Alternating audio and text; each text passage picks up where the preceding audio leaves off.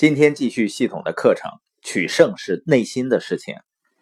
要想在内心取胜的第四点，就是不要怕犯错误，并且呢，在错误中学习。很多人一辈子犯的最大的错误就是他怕犯错误，所以呢，止步不前。也有太多人呢，他犯了错之后呢，仍然固执的坚持下去，重复同样的错误。也就是说，很多人在坚持不懈上可以拿到 A。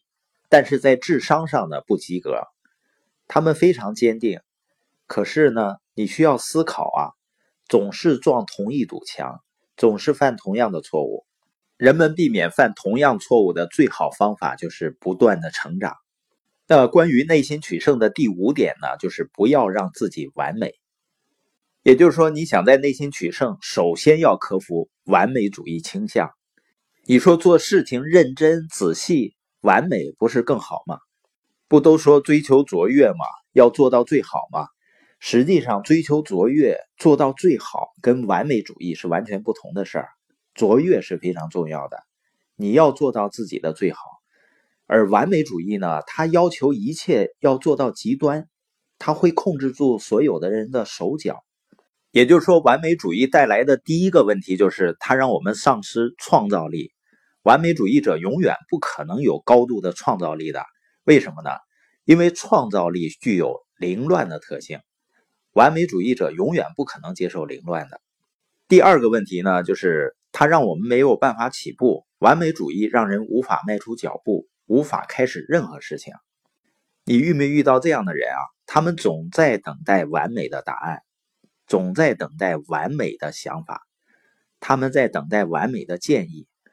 如果一个人等到自己能力如此的强，资源如此的好，以致没有人能找到瑕疵之后才开始做事情，他就什么都做不成了。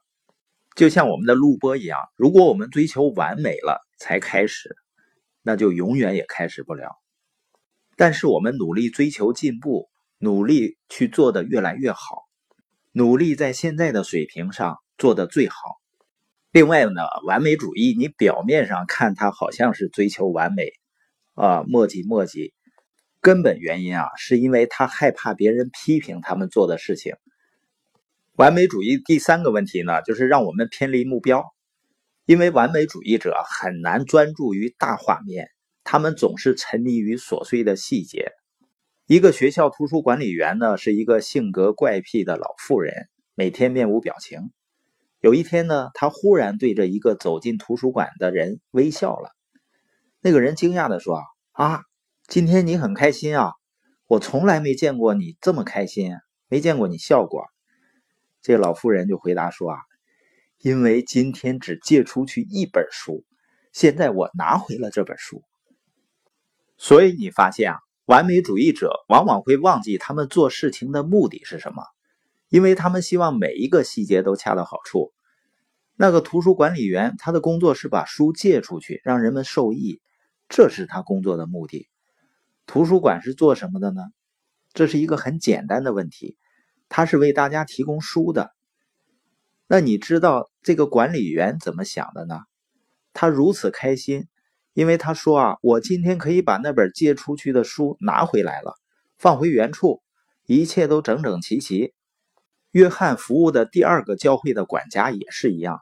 每个星期六晚上，如果约翰在教会的话，这个管家就会带着约翰看他打扫的闪闪发光的地板。你甚至可以看到光线被反射回来。